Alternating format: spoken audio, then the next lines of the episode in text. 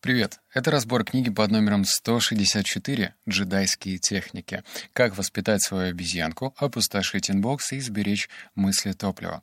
В этом выпуске тебя ждет 9 выводов, и 5, 7, 9 мне понравились больше всего. Они прикладные, так что ты можешь их использовать прямо после прослушивания и смотреть, как что-то меняется в твоей жизни. Теперь книжный бухтеж. Стоит ли тебе читать эту книгу? Да, стоит. Если ты мигом проскроллишь всю мою ленту тех выжимок из книг, на которых я когда-то делал, то увидишь, что книг по продуктивности прям много. И ты знаешь, передоза я не чувствую. В каждой новой книге по продуктивности я вытаскиваю что-то новое, ну вот в данном случае получилось 9 выводов, и думаю, как их можно использовать. Более того, пятый вывод может стать полноценной привычкой. Ну а за привычкой ждут прям крутые действия. Вывод номер первый. Практически всегда, когда стоит выбор между важным делом и срочным, делом мозг стремится выбрать понятное. Если не срочные, не важные дела непонятны мозгу, когда он с легкостью находит что-нибудь понятное где-нибудь в другом месте. Как правило, этим понятным делом становится просмотр котиков в Фейсбуке. И если ты планируешь свои дела и понимаешь, что да, список у меня не маленький, вот я вижу пунктов 7-8 мне нужно сделать сегодня — но если эти 7, 8, 9, 10, 15 пунктов непонятны твоему мозгу, точнее, они абстрактные, что-то как-то где-то подступиться, что-то сделать, то, скорее всего, ты будешь прокрастинировать до бесконечности и хвататься за те действия, которые, казалось бы, легче исполнимы. Ну и приятнее, потому что если ты вообще ничего не делаешь, то да, тут уж до депрессии недалеко. А вот какие-то легкие, понятные действия тут, пожалуйста. Так что старайся все-таки перевести весь свой план действий к понятным инструкциям, чтобы даже любой человечек все понял и знал, к чему поступиться.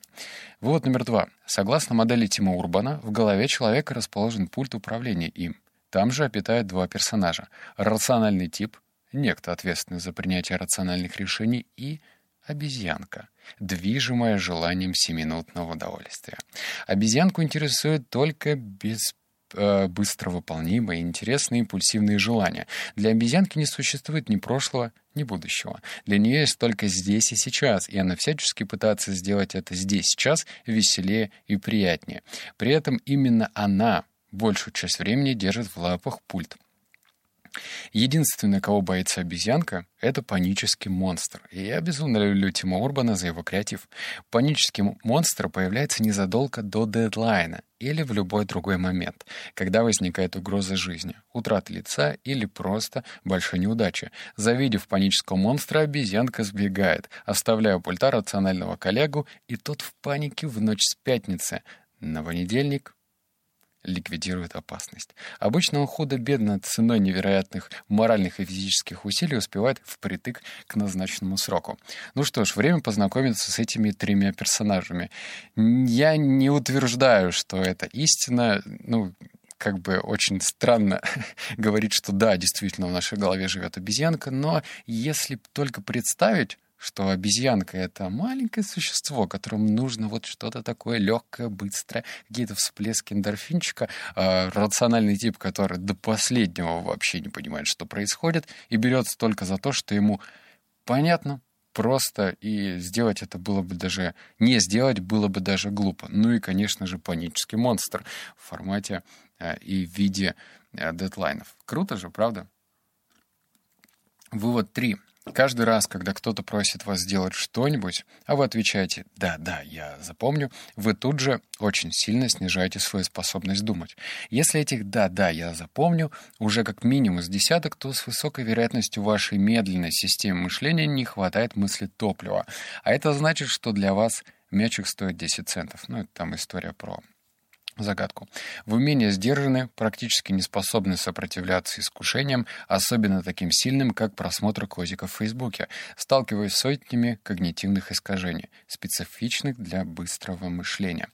А вывод не про то, что мы знаем, что нас отвлекать не стоит, а в том, что когда ты понимаешь, к чему приводят эти незначительные малюсенькие отвлечения. Так что если ты в компании в своей такой рубаха-парень, эй, эй, дайте мне любую задачу, я вам помогу, то, наверное, нужно пальму первенства передать другому коллеге, так как мало того, что переключение — это емкозатратный ресурс, ну, когда ты понимаешь, что да, меня попросили что-то сделать, я могу помочь, то мало того, что ты оттягиваешь весь процесс решения своих задач, так и потом ты чувствуешь в конце рабочего дня себя более выжатым. И вот это «да-да, я запомню» руководство к действию. Когда тебе даже что-то обязательно нужно выполнить, не проговаривай «да-да, я запомню». Бери блокнот и записывай. Вывод номер четыре. Иногда этот процесс может заметно усложниться. Сидя дома за ужином, мы думаем о работе. На работе думаем о предстоящей встрече. На встрече думаем о командировке. А в командировке — об ужине с семьей. При этом мысль перескакивает с одной темы на другую, произвольно, как будто сама по себе. С одной стороны, в этом нет ничего страшного, но с другой — всякий раз, когда мы возвращаем свое внимание к той теме, где оно нам нужно, нам приходится затрачивать дополнительное мыслетопливо, и при определенных условиях его затраты на удержание скачущих мыслей могут стать чудовищными. Как ты понимаешь, вывод номер четыре — это по большей степени такая метаморфоза из третьего вывода. Чем больше твои мысли скачут с одного места на другое, тем хуже. Помогает медитация — Забегая вперед, скажу, что я перешел на уровень 17 минут медитировать. Я медитирую уже почти 3 года и начинал с 10 минут. Постепенно, помаленечку поднимал планку 10, 11, 12, 13, и вот сейчас 17 минут. И я чувствую прогресс. То, что мои мысли, да, они бегают с одного места на другое, но все же реже. Так что вот тебе прямое руководство к действию. Попробуй медитировать. Вывод номер пять. Вы, вот, кстати, это практически, вот здесь прям внимание, максимально крутой вывод. Выберите точку на стене или листе бумаги и попытайтесь сконцентрироваться на ней. Наше внимание будет скакать из стороны в сторону, но нам ровно этого и надо. Не сопротивляйтесь этому, а наоборот, поощряйте. Каждый раз, заметив, что вы отвлеклись от этой точки, запишите, что вас отвлекло, и возвращайтесь обратно к точке. Так у вас рождается список того, что еще имеет для вас значение и должно быть либо вычищено, либо решено. Само по себе наблюдение за ходом собственных мыслей очень полезно для тренировки ума, и это является одним из базовых упражнений в буддийской практике. Оно позволяет научиться сосредоточиться на произвольном объекте, и, что немаловажно, учит вас замечать моменты, когда вы отвлеклись. Блин, ну прям привычка. И эта привычка зайдет в мой подкаст «52 недели одержимости», потому что тревожность первые, точнее даже, знаешь, первые звоночки тревожности — это какие-то мысли, которые уже тянутся изо дня в день или даже неделями, и мы вроде как бы отмахиваемся, как от мух, мол, да ладно, потом, когда, потом. А потом забываем.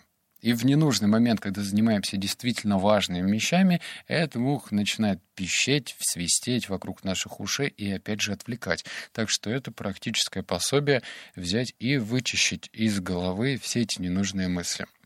Об этой привычке я расскажу в подкасте «52 недели одержимости». Вывод номер шесть. Брэндон Смит продемонстрировал, что составление плана ближайших рабочих дел помогает легче переключиться в режим личной жизни и минимизирует неожиданно возникающие мысли о работе после окончания рабочего дня. Мой опыт и опыт моих студентов свидетельствует, очень важно то, как вы формулируете этот план.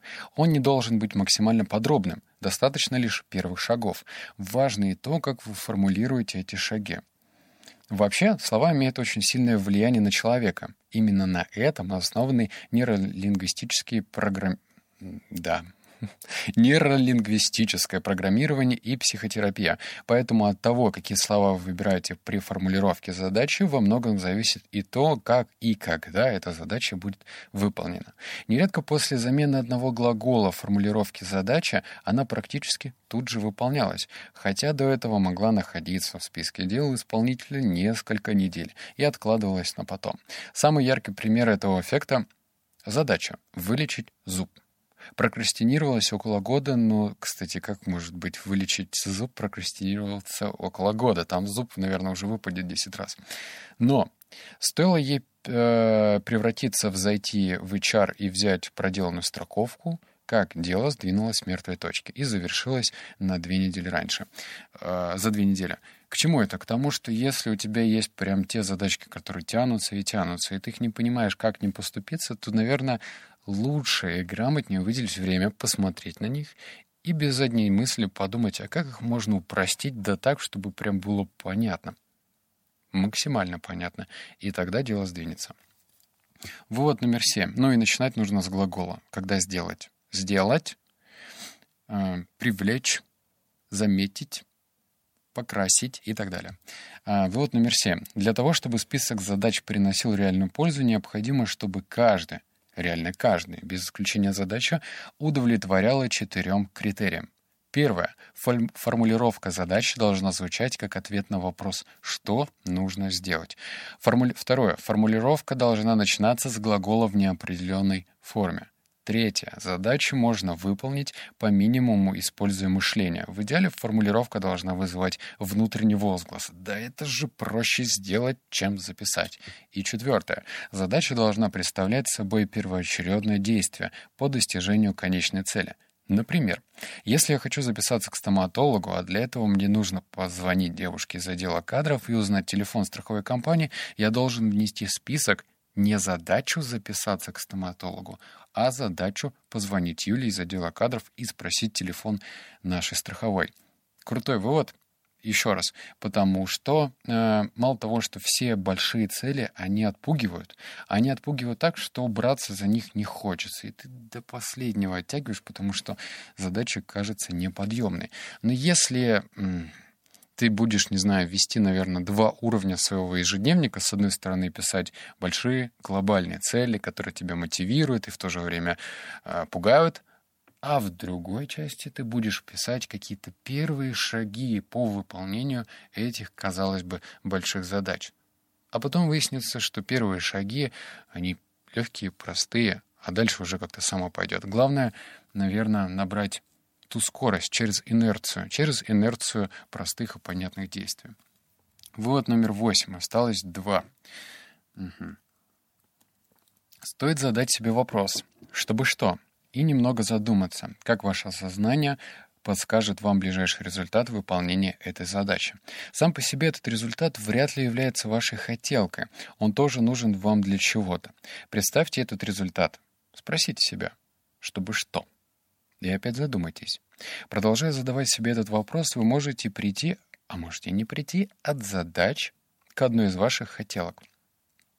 Повторяя этот процесс для каждой задачи из списка, вы можете сопоставить ваш список задач, то, что вы с большей вероятностью сделаете, с вашими хотелками, то, что вы ожидаете получить. Этот вывод э, переносит нас из э, уровня робота, когда да-да-да, задача, задача, задача, к умному роботу, который оценивает и четко понимает, а что действительно из того, что я сделаю, приведет к меня к реальному и нужному результату. Если некоторые задачки, казалось бы, важные, при детальном изучении оказываются пустыми, то можно с ними попрощаться. Прям сказать пока-пока. Вот номер девять. Он тоже крутой. Делегирование будущему себе. Прекрасный метод прокрастинации, ведь я в будущем — это отличный чувак, у которого всегда есть время и силы. Спасибо Тиму Урбану за эту замечательную аналогию. Ключ к личной эффективности — любить себя в будущем. Стараться сделать жизнь будущего себя проще, а не оставлять ему всякую фигню. Начните с малого, с формулировок задач. Вчитайтесь в то, что у вас написано, и прислушайтесь к себе, какие чувства возникают. Вам настоящему не хочется ее делать? А с чего вы решили, что будущему вам захочется? Если основная причина откладывать задачи на будущее — это ваше нежелание делать, вообще, может, стоит эту задачу выкинуть? Если выкидывать жалко, то подумайте, какую выгоду вы хотите получить в результате выполнения этой задачи. Может, есть более простой способ получить этот результат? Решение через вопросы. Это настолько офигительная метафора с будущим «я», но она так непонятна, когда ты ее не проговариваешь. Объясню. Почему-то так устроено, ну вот я по себе помню, когда я ходил в барчики, заказывал пивчанской, и, конечно же, кучу разных вкусностей, то я не беспокоился не то что о будущем, ну, типа, что будет с моим здоровьем через полгода, через год. Я не беспокоился о своем будущем я завтра, который проснется с головной болью и будет ходить и пердеть и говорить, что, блин, да что вообще, что нафига я это все сделал? Голова болит, ничего не могу сделать. О, вчерашний я, завтрашний я, будущий я, сколько же вас? Но если задуматься, что будущий я — это твой не то что союзник, это, блин, твой братюня, за которым нужно следить и следить. И зачем его лишний раз напрягать? Потому что будущий я рано или поздно станет я настоящим. И этот я настоящий скажет тебе большое спасибо за то, что ты когда-то позаботился и подумал о нем. И дал ему понятные, простые и легкие задачи. Ну, как-то так. Это было были 9 выводов из книги «Джедайские техники», и что-то мне подсказывает, что я прочитаю вторую книгу Максима Дорофеева, потому что, блин, мне понравилось. Ну а для тех, кто хочет лучше и более глубже понять технику продуктивности, прокрастинации, я ставлю ссылку на видео. Это не реклама, это просто то видео, которое произвело на меня огромное впечатление. Оно идет, по-моему, в районе 11 минут, и Максим рассказывает историю о том, точнее не историю, он показывает в формате диаграммы, в формате каких-то схем, к чему приводит чтение книг «История успеха».